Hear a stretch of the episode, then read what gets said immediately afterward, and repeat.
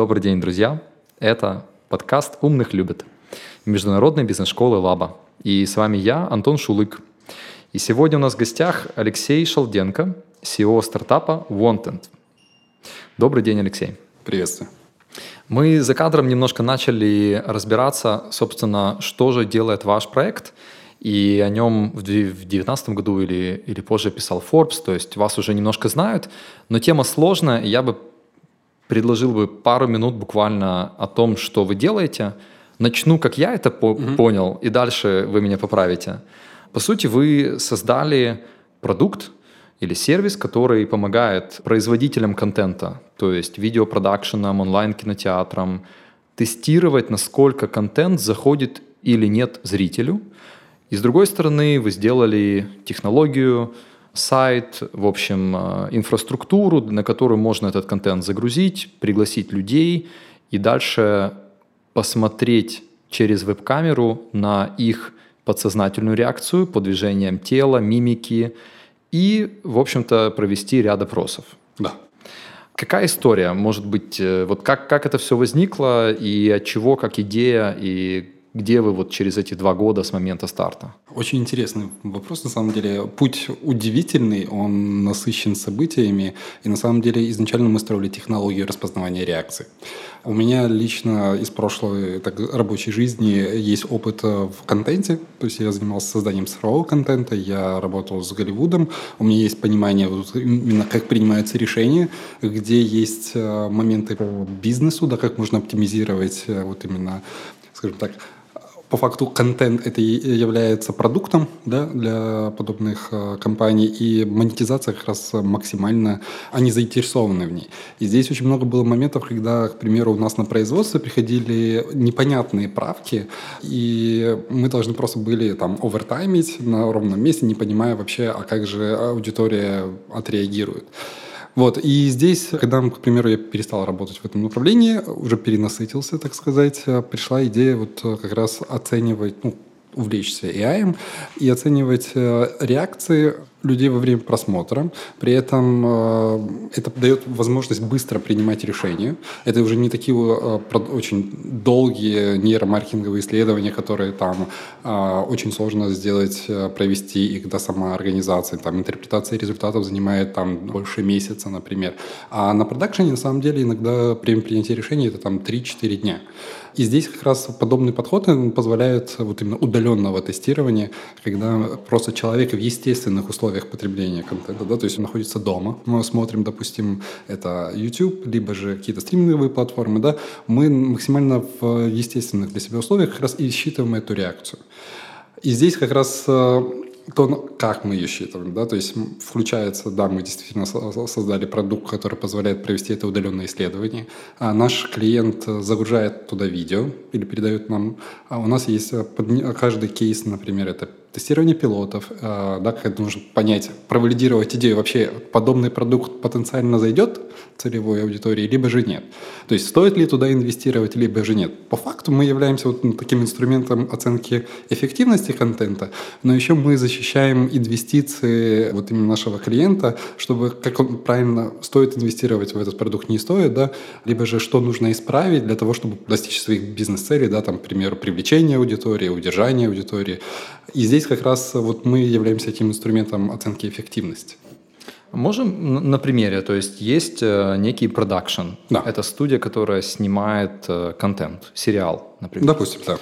А, сериал, э, ну вот что я знаю, фильм стоит минимально где-то миллион долларов. Сериал, не знаю, вы скажете, сколько стоит протестироваться и как часто это делается. И, может быть, есть какие-то кейсы, когда это вот прям mm-hmm. вам рассказали, что это помогло поменять решение? Да, у нас есть и пилотные моменты, которые мы помогали именно телеканалу правильно принимать решения. Здесь кейсы, вот какие, какие они могут быть, да, допустим, снимается сериал, стоимость вообще его варьируется, тут в зависимости от бюджета, это может быть 30 тысяч долларов, это может быть 300, 300 тысяч долларов э, сама серия. И здесь объемы инвестиций – это уровень на нашем рынке.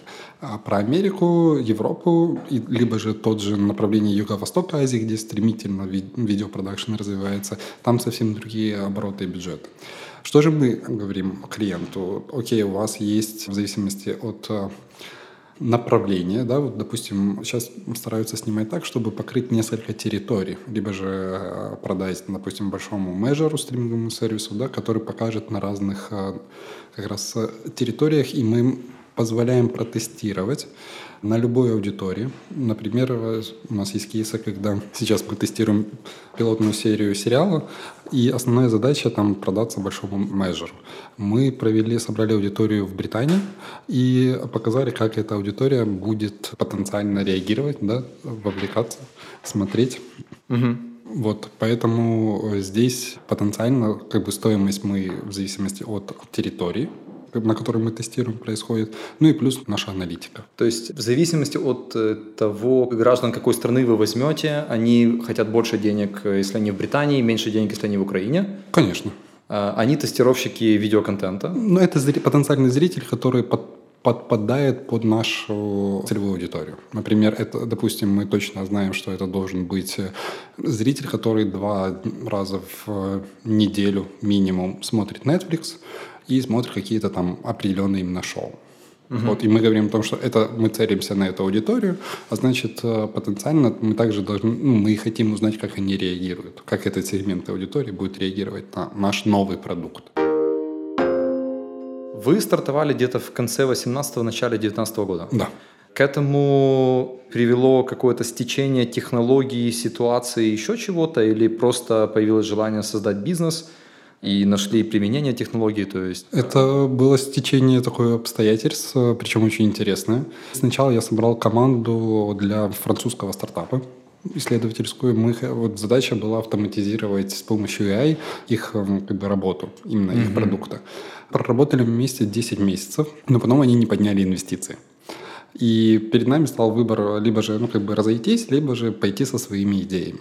И здесь как раз э, было две потенциальные гипотезы продукта. Одна из них как раз это сейчас наш проект. Угу. Я видел, что вы закончили Киевский политехнический и потом пошли в докторантуру, аспирантуру. Да, да, я закончил, я уже 7 лет преподаю в политехе. Это позволило собрать команду исследователей? Да, да, да, на самом деле такая классическая стэнфордская история, когда вокруг профессора собираются вот единомышленники, и дальше мы идем в путешествие. Вот Круто. И, и причем очень интересно, что на самом деле изначально наша, ну, как бы, мы очень технические, там, высокая экспертиза, но вот именно бизнесу приходилось вот как раз учиться, особенно как э, развивать именно, стартовать в украинском рынке сегменте, да, но при этом, поскольку проект международный, мы понимаем, что наше будущее не только здесь, а как раз за э, как бы, потенциально наш клиент – это Европа, Америка, Юго-Восток Азии. И здесь как раз понимать, как э, работает международный бизнес, как масштабироваться, как строить э, тот же SaaS-продукт, это приходилось вот учиться, это такой новый опыт, я бы так сказал. Все метрики, которые бизнес, они пришли в голову, это как раз это такое вдохновение было. Мы прошли, к примеру, акселерацию. У кого? У кого? Мы прошли акселерацию в Unit City Nest. Нам читали бизнес из Беркли. Рик Расмуссен, он именно как раз научил меня любить метрики. Ага. Вот. А, а дальше сейчас мы прошли как раз в европейскую акселерацию по инновациям в медиа. Мы будем работать с общественным телевидением Бельгии. Вот это при поддержке Horizon 2020 фонда Европейского Союза. Вот, и как раз мы будем как раз тестировать много контента. Круто. Круто, потому что немножко, ну, как бы другая история, чем те, которые мы раньше разбирали. То есть, условно говоря, родом из именно науки, выход потом в предпринимательство на базе технологий, да. и дальше под скейлинг уже в Европу и работа с британской аудиторией, работа с бельгийской телекомпанией. Как вы видите свой рынок и своих конкурентов? То есть какие есть такое понятие total addressable market, то mm-hmm. есть э, рынок, на который вы целитесь, и с кем вы конкурируете здесь? Сейчас, на самом деле, вот этот рынок, на самом, такой интересный момент, это все на стыке. Причем, на самом деле, ну, искусственный интеллект – это инструмент, который помогает автоматизировать или выйти, вывести бизнес на совсем другой уровень. И здесь мы, на самом деле, вот наш рынок – это распознавание эмоций, но мы как раз, э, это и market research – это при этом автоматизация маркетинговых исследований. И здесь как раз в связке продолжительного контента по факту производства и закупки видео. И сейчас на самом деле мы оцениваем ну, как бы направление это subscription video on demand, это сводовские, это OTT-платформы, как Netflix, Amazon Prime, наши Мегало, например, Sweet TV, один плюс один видео, да, то есть это как раз те платформы, которые, у них очень интересная тенденция, особенно после вот э, пандемии, во время пандемии, да, то есть а если кинотеатр как таковой он закрылся, то онлайн-кинотеатр — это новый бум. И сейчас как раз, допустим, в Америке каждый продакшн, компании большие, там тот Disney, да, то есть Apple, Universal, а, то есть здесь именно как раз HBO, тот же AT&T, у них, если раньше они как бы закупали контент, да, и перепродавали права, то сейчас у них тенденция как работы, политика следующая, что они снимают исключительно под свои платформы. То mm-hmm. есть они начинают иметь вот этот свой прямой доступ с клиентом, подписчиком, и здесь появляется как раз конкуренция между платформами, потому что ну, как бы аудиторию привлечь так классно, но есть проблемы э, высокого churn например, когда аудитория уходит, э, ну, не продолжая, ну, как бы не продлевает подписку из-за того, что, к примеру, контент не очень качественный. И как раз конкуренция идет с помощью качественного контента. А здесь как раз нужно, ну, зритель уже начинает быть искушен, и мы как раз даем возможность протестировать, понять, где зоны улучшения, да, что нужно сделать для того, чтобы контент, к примеру, выполнял свои бизнес-цели, там, того же привлечения, вовлечения, удержания аудитории, и чтобы его хотелось рекомендовать Угу. И это как раз мы с помощью нашей технологии мы можем все это протестировать. И очень важный момент сейчас вот как раз в мире вот этого контента, в, этом рынке, это вот состояние вот этого binge-watching. Да, вот э, зрители запойно смотрят, значит, метрики выполняются, да, то есть либо же стратегия публикации того же контента, она для того, чтобы как раз максимально была подписка. То есть она, ее продлевали, потому что вы хотите посмотреть контент, вот именно этот сериал, потому что вы вовлечены.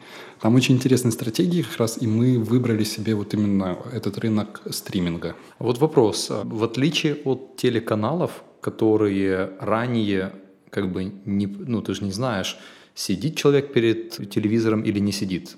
И там э, я помню, что были рейтинги у телеканалов, но все это мерилось через ну, какую-то выборку людей, да, да, да. которая была очень такой, ну, нельзя назвать ее идеально точной. В онлайн-кинотеатре мы точно видим, человек смотрит, не смотрит, под каким профилем он зашел, что он смотрит. Вопрос, Почему им не хватает просто статистики просмотров и статистики переходов между разными жанрами, фильмами и всем остальным? Во-первых, любое повышение на несколько процентов качества да, или же тех же показателей, оно уже дает э, невероятный профит именно к бизнесу. У них да. есть дата, это постфактум дата, это э, пользовательская э, информация, информация о поведении пользователя уже постфактум, когда это случилось. Но у них же потребность того, чтобы удовлетворять именно как раз зрителя, и чтобы, к примеру, Netflix сейчас считает просмотр как две минуты. То есть э, первые две минуты они уже засчитывают, как э, если он человек посмотрел, это как за просмотр. Но на самом-то деле первые там, две минуты это только знакомство с контентом и э, принятие решения, будешь ты смотреть или нет. Ну, то есть за две минуты это очень сложно. Это говорит о том, что достаточно низкое качество контента, что они уже переходит к такой метрике. И есть сейчас исследование Wall Street Journal, как раз они провели, ну, как бы сделали исследование, почему вот именно у Netflix сейчас все считают, что достаточно неинтересный контент. То есть по факту зритель вот именно то, что он ведет себя, как он ведет себя во время платформы, это классно. Мы же можем протестировать и сделать так, чтобы он просмотрел дольше, да, и он получил максимальное вот это удовлетворение от просмотра. Как тогда выглядит ваш рынок? То есть какая, не знаю, стоимость, за какой рынок вы боретесь? Какого размера?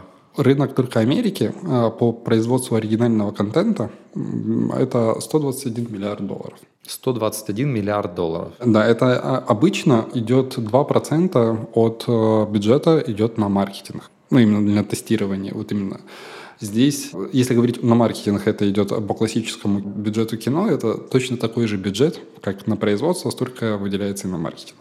Здесь э, мы говорим о том, что мы считали, если мы протестируем за год библиотеку Netflix, только мы там будем получать около 100, получим 100 миллионов долларов. Учитывая то, что у них бюджеты, к примеру, на производство, ну, на оригинальный контент от 15 миллиардов. Угу. Мы говорим 2% от 120, это 2,4 миллиарда долларов рынок да, это только тестирование в Америке. Америке, да.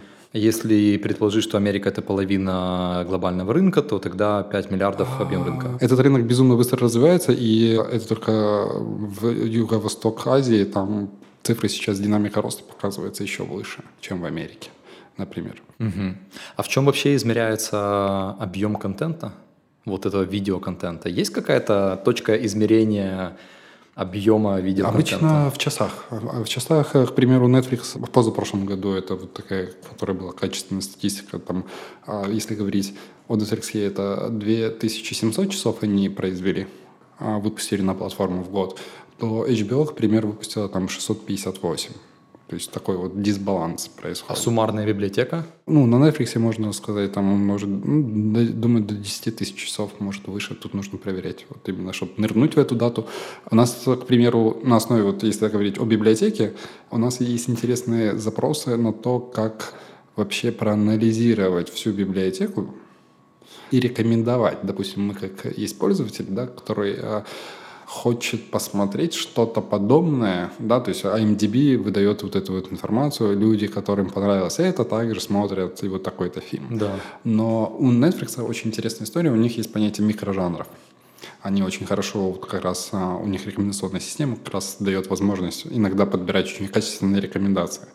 Но при этом мы сейчас, учитывая то, что мы можем построить эмоциональный портрет аудитории, и проанализируя всю библиотеку, можно как раз найти новый подход к рекомендациям зрителей, вот именно самого контента. То есть сейчас Netflix только на микрожанрах это делает, а мы хотим это ввести еще в эмоциональную историю. У нас в команде сейчас э, и психологи, и мы сейчас привлекаем нейрофизиологов, и отдельно специалисты по исследованиям, и по контенту, по сторителлингу, например. Мы вот имеем такую вот обширную экспертизу, команду, которая вот как раз э, делает новый виток в, в этом направлении. Именно вот так применять оценку продолжительных э, состояний не делали. Но ну, вот именно поток поставить. Звучит так, что это более сложная задача. На порядок. И при этом, скорее всего, что, опять-таки, не знаю объем рынка рекламы глобального, но мне кажется, что за рекламу больше платят, и угу. там стоимость одной секунды показа выше. То есть получается, да. что вы берете за более сложный рынок, который в пересчете на там, минуту показа дешевле. Стратегически почему так? То есть это сознательно или так получилось? Скажем так, строить технологию, это потенциально кажется, что это будет ну, как бы дешевле, но поставив это на поток и учитывая то, что сейчас тенденции по видеоконтенту, ну, все уходит, ну, то есть там 80% информации это уже видео, мы можем, допустим, инвестиции в производство и улучшение э, самого качества видео, да, то есть если поставить это автоматизировать, куда мы идем, и поставить это на поток, то монетизация на этом уровне будет на порядок выше, чем на рекламе. То есть это короткие истории, они неинтересны. Ну, честно, мне просто... Мы работаем с рекламой, но она мне меньше вдохновляет, чем когда мы можем анализировать там актовую структуру там фильма, сериала, там марки персонажей, выстраивать, как аудитория реагирует на него, давать рекомендации. То есть потенциально мы сейчас тренируемся, чтобы это увести в, в такой массовый продукт. Вы весной 2021 года привлекли 450 тысяч долларов от венчурного фонда QP Digital. Да. Слышу про гранты, то есть какая вообще стратегия, и, и знаю, что хотите делать платформу.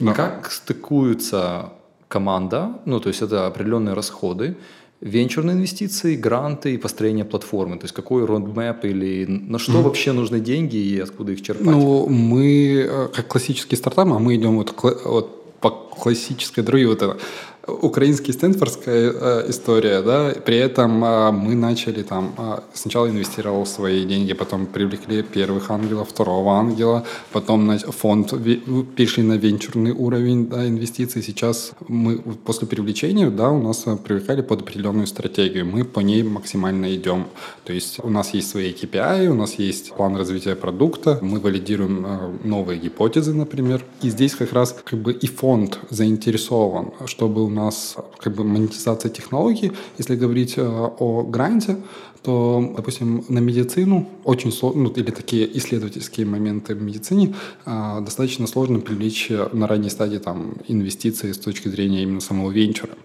Но поскольку мы являемся как бы владельцем своей же технологии, да, то есть это наша интеллектуальная собственность, и грант позволит э, создать отдельное направление, которое бы начало работу в этом истории. Здесь как раз а, даже а, ценность и оценка стартапа будет на порядок выше расти. Здесь мы на самом-то деле делаем максимально все, чтобы и как бы качество развития, то, что мы делаем в медицине, оно максимально будет переиспользовано потом в наших как бы, Других, при работе да, с клиентом, да. например, а, то есть в бизнес-направлении. И здесь вот это для меня очень важно было все вот эти, весь наш путь. Я максимально всегда защищал направление R&D. Мы не просто делаем платформу, которая просто выдает результат клиенту, да, и мы исследуем там поведение человека, его внутреннее состояние, как мы нужно, например, у нас есть этический кодекс в компании, с кем мы работаем, с кем нет. Ну, как чтобы технология достаточно мощная сама по себе. И здесь как раз уверен, что медицина для нашего фонда либо любого другого не будет э, проблемой, именно, чтобы, к примеру, если технология будет использоваться в этом направлении. Как вы меряете рост и цели? То есть э, какие это метрики, не знаю, топ-3 ключевых для вас? Количество демо проведенных пилотов. На самом-то деле, э, если говорить о бизнесе, то есть у нас идет так, что мы пишем стратегию на год, такую верхнеуровневую, потом на полгода, на три месяца детализированную. И дальше вот как раз это по факту идет МРР, и идет количество новых клиентов, при этом какое количество проектов делают старые. То есть здесь очень важно, набирая клиентов, мы клиента воспринимаем как партнера, Угу. И наша задача именно как раз быть эффективным для него. MRR, ты сказал, это monthly recurring revenue, да, да, то да. есть выручка от продаж, которая повторяется ежемесячно. Да, да. То да. есть вы стремитесь максимизировать этот MRR, выручку, да. путем увеличения количества проектов со старыми клиентами и путем привлечения новых клиентов. Верно. А количество этих клиентов, оно вообще ограничено? То есть это какой-то список 100 компаний или их там, тысяча или больше? Сейчас вообще с кем мы, кого мы прорабатываем? Да, да, да. То есть у вас, у вас проблема в, ну, грубо говоря, давай возьмем наверное, достучаться к Netflix тяжело. А вот это очень интересно. У нас сейчас мы, скажем так, я думал, что это будет на порядок тяжелее, чем это оказывается. Расскажи. А, не могу. Okay. Вот, поскольку это в процессе, очень у нас сейчас параллельно идет Netflix, HBO и Amazon Prime, и это прям... Общение. А, начинается вот именно... Мы, мы безумно готовимся к ним, потому что это one-shot история. Да. И, вот, скажем так, тот подход к анализу и тот анализ, который мы делаем, никто не делает в мире. Вот просто. То есть э, это, возможно, значит, что вы даете ту технологию, которая им нужна, и поэтому они быстро отвечают. Вы им просто написали на email или... Не-не-не, там это очень мир нетворка. Вот на самом-то okay. деле вот здесь очень качественно можно проследить вот эту разницу между B2B и B2C историей, да, потому что B2C-шная это вот такая создал продукцию, потом отклик аудитории, а вот B2B это нетворк, и мы очень качественно вот строим э, часть нетворка. Что помогло? То есть есть университет, есть фонд, есть Horizon гранты? Например, акселерация. Также я могу сказать, что университет, он мне помог э, для репутации ну, поскольку, допустим, когда ты преподаватель защитил диссертацию, причем по, той, по тому направлению, в котором ты работаешь, у меня опыт работы с Голливудом, то есть этот нетворк, когда мы, к примеру, подаемся на... Мы однажды получили обратную связь от платформ, ну, от акселерационной программы, и, там был такой комментарий, что фаундер максимально соответствует тому, чему занимается вот именно инновациям. И это вот, э, честно, я понимаю, что, оказывается, моя предыдущая такая исследовательская работа сейчас переносит плоды. С точки зрения, вот, что помогает, это вот постоянная коммуникация, Причем, когда создаешь, приносишь ценность, есть вот это, я бы сказал, еще внутренняя зрелость, а люди готовы рекомендовать. И у нас очень часто клиенты рекомендуют, даже э, коммуникации, когда сейчас они, к примеру, им не актуальны, то из-за того, что нетворк, он очень переплетен, нам могут спокойно порекомендовать нас э, там компании из Австрии, Тут мы проходим вакцинацию в европейскую от Бельгии. Я понимаю, что там Нидерланды будут очень э, тесно, там Франция. И здесь как раз вот только через знакомство, коммуникацию. Плюс участие в программах, например, нам очень помогло участие в Activate AWS от Amazon. Здесь как раз мы через них очень будем, как раз у них есть программа enterprise, где они мэчат, примеру, запросы компании, а мы, поскольку оценка видео и маркетинга, да, то есть если мы можем работать по факту с любой компанией. Отдельно направление, например, участие в выставках, и здесь, как только ты получаешь обратную связь, ну, вот контакты, очень сама технология, она такая новая, она привлекает внимание. И мы, как раз у нас, у нас был такой момент, мы участвовали в одной выставке, и там одна компания говорила, что оценка продолжительного контента, она невозможна. Мы вышли с ними, ну, мы там в коммуникации были, вышли на звонок, после этого они захотели партнерство и инвестиции, угу. инвестировать в нас потому что мы показали, как мы это делаем. Вы отказались? Ну, мы еще в переговорном процессе, но следующее как раз, ну, как бы те партнеры, которые и инвесторы, то, что мы видим, на стратегии, это как раз Америка. И здесь следующий раунд мы готовимся к американскому инвестору. Откуда вообще у тебя родилась вот эта идея строить глобальный стартап? Потому что, ну, как бы без обид, но я не знаю, какой процент людей, которые пошли на докторантуру, в итоге строят свой стартап еще и глобальный. И потом общаются с Netflix. Ну, очевидно, что не большинство. А, Откуда ну, это родилось и что помогло тебе вот из такой из научной траектории перейти в бизнес-траекторию? Ну, это, во-первых, интерес внутренний, да, вот э, любишь вызовы, ну, как бы вообще исследовательская работа – это сплошной вызов, особенно если, ну, как бы заниматься наукой-наукой. Здесь у меня не было никогда ограничений, как бы, какой-то территории. Я в своей, э, как бы, когда работал с контентом, именно э, занимался графикой. Я был топом, топовым специалистом в Украине и работал с Голливудом. У меня уже нет вот этой внутренней зашоренности о том, чтобы только, к примеру, что это... Да, это сложно, да, это вызов, да, это очень много неизвестных, причем с каждым этапом нашего развития это такой Ого, а это еще так бывает? Вот, ну и не перестаешь удивляться. У меня было, я бы так сказал, даже когда-то пошел, перед тем, как пойти в аспирантуру, я зашел на сайт Disney Research, он находится в Цюрихе, и я увидел, что там все, кто там работают, у них PhD. Mm-hmm. Угу, такой, а, видимо, это какой-то знак качества. Потом я думал работать на студии Питера Джексона в это Digital, и там на ту позицию, которую я хотел, тоже нужно было PhD. Понятно, хорошо. PhD ну, по какому направлению? Ну, это была вычислительная гидромеханика.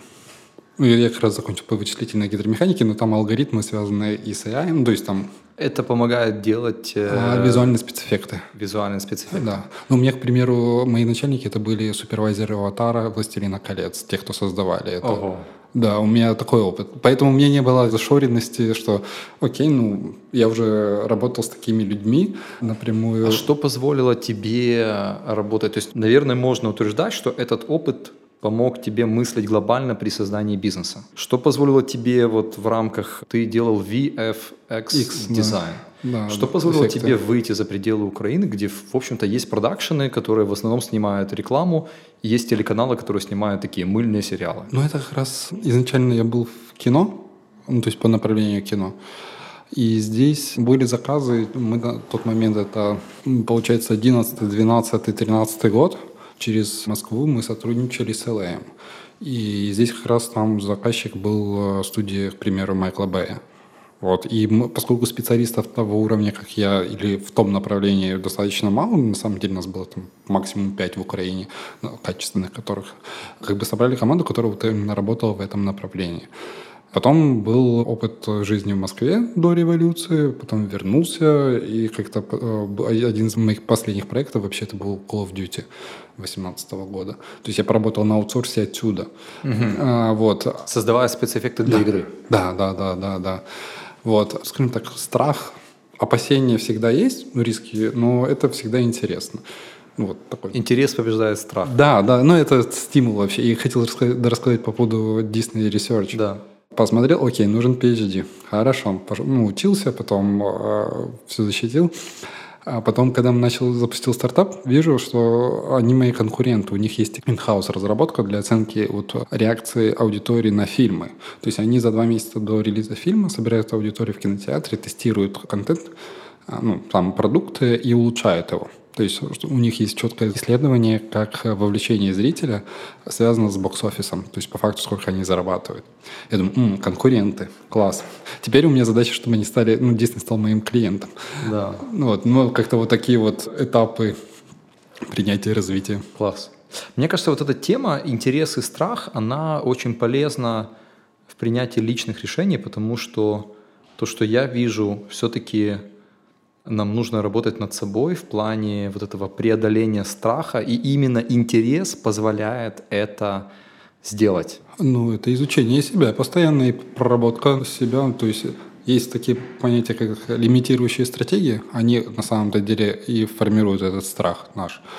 А там комплексы, моменты из детства. Ну, то есть в процессе вот любому фаундеру советую вот психотерапевта.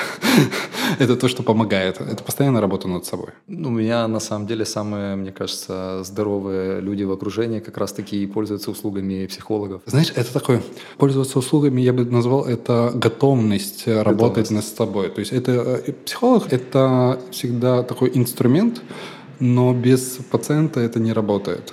Сто процентов, сто процентов. Но не все готовы встретиться с собой. Да, и вот, э, знаешь, что-то интересно, давай про какую-то человеческую сторону, то, что ты можешь говорить, твои наблюдения в процессе тестирования контента, что мы как люди о себе не знаем, то есть, и что бы нам помогло быть лучшими людьми? Во-первых, мы не знаем, что тело о нас говорит больше, чем мы думаем. Потому что невербалка, вот поведение тела, оно просто максимально нас кричит. Мы просто не умеем читать язык. Да. И здесь очень интересно, как люди, ну, знаешь, вот момент микровыражений, микрореакций, которые, вот это то, что эмоциональный интеллект не блокирует, и оно проявляется. Особенно мы же тестируем, если это фокус-группа, как бы, когда есть групповая динамика, то есть мы уже настроены. Здесь то, что мы заметили, что а, через 2-3 минуты после начала человек забывает о том, что его снимают, и он начинает реагировать. У нас вплоть до того, что есть такой момент оценка вовлечения через наличие постыдных реакций. То есть, когда человек уже настолько а, вовлекся, что он уже проявляет некие постыдные э, реакции ну, в теле. Да? Извини, пожалуйста, а что такое постыдные? Ну, поковыряться в носу, например. Окей. Ну, то есть, если так в, жи- в жизни мы бы этого не делали, да. тут он уже вовлечен и уже прям вот хопа. Он потерял контакт с реальностью, да, и он да, как да. бы чувствует себя свободным. Да, да, а это момент вовлечения. То есть, когда, получается, у контента, как продукта, получается вовлечь зрителя. Скажи, а вот вообще с точки зрения психологии, что происходит с человеком, который настолько увлеченно смотрит контент? Это, это что? Это переход в другую реальность? Ну, мы на самом деле очень такое... Э, одно из направлений исследований, которым мы э, занимаемся, это сейчас ушли в эскапизм. Эскапизм – это потребность уйти от реальности. Один из инструментов этого ухода является как раз контент, ну, платформа. И тут основная задача, вот перед тем, как мы начинаем смотреть, мы принимаем решение, ага, то есть э, реальность вроде нас устраивает, нам это интересно. Допустим, там э, мотивация главного героя, окей, да, он перед ним стоит какие-то выбор, он, допустим, неудачник, но потенциально он э, может стать лучше, мы вместе с ним вот именно будем переходить на другой уровень. То есть по факту формируется вот эта эмпатия, да, и здесь очень важно то, что мы к чему, например, то, что в рекламе невозможно, очень сложно оценить этот момент эмпатии, сопереживания, потому что реклама по факту она короткая. Да, то есть э, мы и а мало кому она нравится. Да, а, ну, потому что мы изначально знаем, что это инструмент продажи. Да. А здесь мы можем найти себя. Мы, у нас были, э, есть такие моменты, когда у нас аудитория на поворотных моментах, когда мы оцениваем действия главного героя, она разделяется.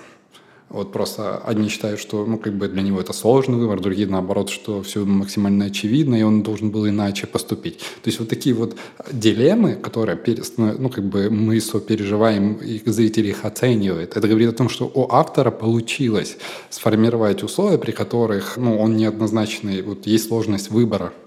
И мы это можем отследить с помощью реакций, ну и там опросов дополнительных. То есть то, что я хочу, ну, куда уйти, и у меня есть такие амбиции по докторской диссертации, вообще построить эмоциональный, научиться строить эмоциональный портрет аудитории и прогнозировать реакции людей э, за счет изменения, там, допустим, э, последовательности, интервальности или же там факта наличия тех или других стимулов. То есть понять, ага, вот, допустим, есть энное количество шуток, потом какой-то грустный момент, а что будет, как аудитория отреагирует, если мы там какие-то стимулы поменяем. То есть по факту это такое автоматизированное а, прогнозирование, которое поможет креаторам создавать э, крутые истории. Угу. Вот. Но сейчас мы находимся вот в состоянии сбора информации. Что дальше будет, вот это как раз вот будем пробовать тестировать. Есть такое понятие, как клиповое мышление. Конечно. И как меняется горизонт внимания человека и возможно, какие-то факты из этого, чтобы мы могли подкорректировать свое обучение, потому что иногда люди говорят, ну, сейчас сяду полтора часа, просмотрю. Да, вот это не работает. На что можно рассчитывать в плане нашей биологии? Ну, мы ведем к упрощению максимально. Здесь сесть за какой-то материал – это уже вызов. Ну, э, тут уже момент того, что знаешь, как люди, есть тенденция, мы ее сейчас наблюдаем, она такая в зародыше, что зритель отказывается от просмотра нового сериала, потому что это очень долго. Лучше посмотреть какой-то фильм. Это mm-hmm. вот, вот потому что понимая, сколько ресурсов изначально нужно положить и войти в какую-то новую историю. То есть уже такая тенденция местами пошла что мы заранее оцениваем наши силы и можем не пойти. И здесь вот э, с точки зрения онлайн какая есть сложность, то что человек изначально понимает, что он может заняться этим когда угодно, и значит, у него есть вот этот момент, а потом, а чуть позже, сейчас. Вот, э, и тут вот внутреннее как бы стремление или готовность сесть за обучение, ну, то есть нужно качественный вот момент вот что делать? Ставить себе в календарь или хвалить себя за то, что ты вот сел, не знаю, забаррикадироваться в комнате, выгнать ребенка в кухню? То есть что, какие-то лайфхаки, может быть, есть? Я могу сказать, что по Стэнфорду через истории человек 22 раза лучше воспринимает информацию, чем просто ему давать. Угу. Здесь сторителлинг наше все. Если мы хотим вовлекать, если мы хотим, чтобы это был ну как бы информация усваивалась, это сторителлинг это забота о очень важный момент. Слушатель всегда будет возвращаться туда, где о нем заботятся где есть вот этот стандарт качества, да, то есть понять, какой формат им максимально подходит при заботе о них, например, и это подсознательно это просто будет возвращать. Вот retention, я уверен, что... Ну, то есть ко мне... У меня даже такой момент, просто по себе сейчас проецирую, ко мне на лекции первого курса ходят третьекурсники – так. А на третий курс, например, лекции третьего курса ходят те, кто перешли на четвертый, они все равно приходят ко мне на лекции, чтобы, ну вот, почувствовать или же там еще раз прослушать какой-то материал, потому что, то, что я говорил, форма подачи разная, и при этом интересно. То есть есть момент заботы о слушателе, о студенте. Ну, у тебя, скорее всего, у тебя продукт э, существенно выше, чем средний уровень лекции в политехе. Ну, да, но, но все равно это, знаешь, тоже, чтобы вернули, чтобы э, как бы и пришли, это, ну, это показывает, ну, как некая репутация, да, есть стандарт. То же самое можно, то есть если вы заботитесь о своем слушателе не просто вот классическую историю, но еще это полезно, то есть это примеры из истории, то есть у вас интересные лекторы, ну, то есть, а я знаю, что у вас они там интересны, а есть э, курсы, поэтому, мне кажется, форма подачи, это можно тестировать, то есть собирать обратную связь, понимать, например, что, как они принимают решение о старте курса, либо же продолжение на самой лекции, когда они это слушают. Ну, то есть эта информация вам в любом случае всегда поможет. Если мы говорим про контент такого развлекательного формата, это отчасти с вас связано, ты сказал, эскапизм, то есть человек да. уходит из своей реальности, ему становится легко, да. он на секундочку, как бы некий психологический эффект. Образование в этом плане редко уводит человека из реальности, при этом нужно еще и дать как бы себе какую-то установку, усилия, ты думаешь, что образовательные курсы перейдут в развлекательную категорию? То есть оно станет легче и удобнее? Два момента. Это легче и удобнее, это может быть интерактив, первое.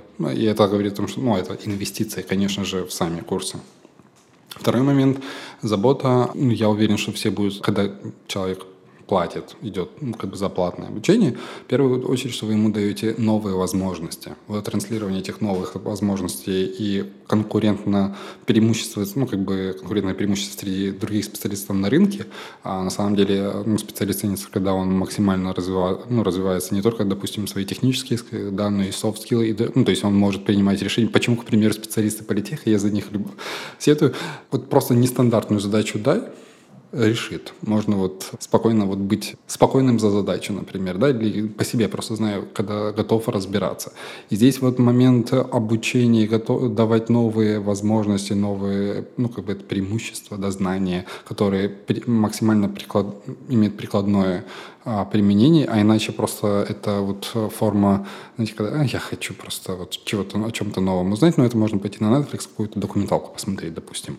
А здесь, если четко транслировать, где они это могут использовать, как это им поможет, потому что, к примеру, на первом курсе, да, мы занимаемся там сортировками, мы занимаемся работой с массивами, но я говорю о том, что я им сразу, смотрите, у нас есть банковская система, например. У вас есть невероятное количество пользователей. Там у них аккаунты. Представьте, что вы сделали ну, как бы скорость обработки данных, к примеру, по такому принципу или по такому. Ну, то есть насколько, к примеру, пользователь будет ждать это или нет в зависимости от э, скорости работы того или другого алгоритма, эффект может быть разный. Почему нужно изучать разные алгоритмы? Потому что как раз нужно находить оптимальный для какой-то задачи. И вот прикладные моменты, вот они... А, то есть мы на первом курсе не просто пришли вот учиться писать код там и изучать теорию алгоритмов. Мы это потом будем применять там-то и там-то. Ну, хотя бы есть вот эта вот связь. Ты связываешь это с реальностью, Конечно. с реальной работой, с реальным зачем и бизнес-вызовом. Да, да, да. Значит, если человек для себя четко понимает, для чего ему этот курс или книга или что-то, и как это позволит ему зарабатывать больше, не знаю, быть там более признанным специалистом, ему будет отчасти легче. Мне кажется, да, но это ты понимаешь, зачем ты тратишь на это силы и почему, к примеру, когда-то, когда я начинал по графике, я, это был 9-10 год, о Гудине, таком 3D-пакете, практически не было информации. Я ночами, я год работал без зарплаты, чисто для того, чтобы мне была возможность зайти в это, ну, как бы, иметь доступ к определенной машине, которая могла тянуть этот Гудини, и ну, иметь какой-то доступ к прикладному проекту, например. И я сидел ночами на форумах, я изучал, потом я ушел в диссерт, ну, как бы в диссертацию, потому что я понимаю, что я изучал то, что мне потом будет на работе. Это теория, которой мне не хватало и которую невозможно было нигде найти. Я четко понимал причину, зачем я это делаю. Угу.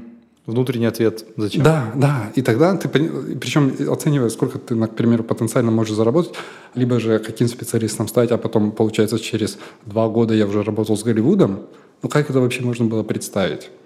Ну, а это было просто титанический труд, днями и ночами разбирался. Местами там личной жизни нет, ну, допустим, да, то есть у меня друзья пошли гулять и там старались э, приглашать куда-то. Я говорю, да, мы погуляли, но потом я шел домой и все равно до ночи учил. Знаешь, вот я, я хочу подчеркнуть, да, во-первых, извечный вопрос мотивации, почему кому-то нужно, а кому-то нет. А второе – это интерес. И вот тут я прям два раза соглашусь, что интерес меняет скорость обучения радикально. Максимально, да. И секрет отчасти может крыться в том, чтобы человек, поработав над собой, разобрался, что ему интересно изучать. Потому что не все, куда он пошел, ему интересно. Возможно, он пошел случайно, там, не знаю, в строительный. Я не сильно думал насчет финансового, когда я шел учиться, но повезло, оказалось интересно. Я вообще очень интересный момент. Да. На свою кафедру попал случайно. Я шел на проектирование. На первый год у меня было уже четыре вида программирования, а я, я вообще программировать... А там было информационные технологии проектования. Я шел на проектирование. Да. А оказывается, это программирование. Это очень интересный момент в моей э, вообще биографии. Мне программирование безумно сложно давалось первые три года. Когда появился там искусственный интеллект, я, о, это другой тип, немножко, о, классно. Когда графика появилась, вообще прекрасно. И после графики я начал понимать, зачем оно надо, это программирование. Спустя три года я уже начал преподавать программирование. Он мне так сложно давалось. Ну, то есть, да, классические обычные программки окей, но дальше, когда выходишь на другой уровень, сложности задач, такой, ну, вот что-то был какой-то барьер. И тут это вышло, когда разобрался, было сложно так, я разобрался до такого уровня, что потом преподавать начал максимально качественно. То есть вот здесь вот интерес понять, почему, зачем оно, как, во-первых, познакомиться с собой, да, это как в бизнесе, например. Да? То есть э, с точки зрения инвестиций это всегда инвестируют фаундера. Горят глаза, потянет, э, ну, то есть те вызовы, которые он перед собой ставит, да, всегда будет помогать. Бизнес — это такое борьба с неизвестностью иногда. И решение проблем. И решение проблем. Да. И чем больше бизнес, тем больше проблем. Да, растем. Вопрос первый. Кино или театр для тебя? Обожаю британский театр в Лондоне. Прям лучшее, что только можете придумать. Но смотреть кино. Отлично. Когда большой брат будет следить за нами вот прям полностью, когда это наступит или нет? Мы не большой брат, это главное. Самое неожиданное открытие для вас в процессе работы о зрителях или контенте? Зритель очень ведом, но при этом он требует качества всегда. То есть есть видение креаторов, но иногда они просто живут в своем мире. И оно не всегда соответствует с зрительским выбором. И вот тут вот, вот этот матч, он может дать новый крутой контент. Интересно. А в каком случае мы можем понять, что собеседнику скучно по вот этим невербальным жестам? Скорость моргания, поведение плечей, например и насколько человек готов выслушать. Ну, то есть вовлеченность, тут же комплексный момент. То есть э, голос, нужно понимать, кто с тобой, да, насколько ты знаком с ним. Например, взгляд, сколько человек смотрит в глаза и продолжает вести беседу. Ну, то есть нужно тренировать в себе эти э, такую нейронку. А какой твой самый любимый э, сериал или фильм? Friends. Friends. Friends и Scrubs. Friends — это мой сериал силы когда очень все сложно, я только дело, что пересматриваю. На самом деле это очень интересный эффект с точки зрения бизнеса. Когда ты работаешь очень много с неизвестностью, как ребенок, он обычно любит смотреть мультики, которые он уже знает. То есть они для него безопасны. Для меня это... Я в этом плане ребенок, я восстанавливаюсь на Friends. Вот. Отдельная тема — это Scrubs. Клиника прям э, очень вдохновляет. Хороший юмор, но при этом э, качественная драма. То есть там есть заложен смысл в каждой серии, поэтому да. И напоследок, какая глобальная цель для тебя на следующие три года? То есть вот где бы ты хотел через три года быть с проектом? Я хочу, чтобы мы стали стандартом, как говорил по проведению продолжительных исследований, именно реакции на контент, я думаю, мы будем лидером. То есть э, все задатки для этого есть. И ну, наши точно нами будут пользоваться несколько топов мировых. У нас сегодня в гостях был Алексей Шалденко с э, проектом Wanted. Мы, с одной стороны, посмотрели на такой новый, абсолютно развивающийся рынок тестирования длинного видеоконтента – Надеюсь, подсказали немножко, как учиться эффективнее и почему именно интерес э, драйвит э, успехи в обучении. От меня большое спасибо. Это была очень интересная беседа. Взаимно.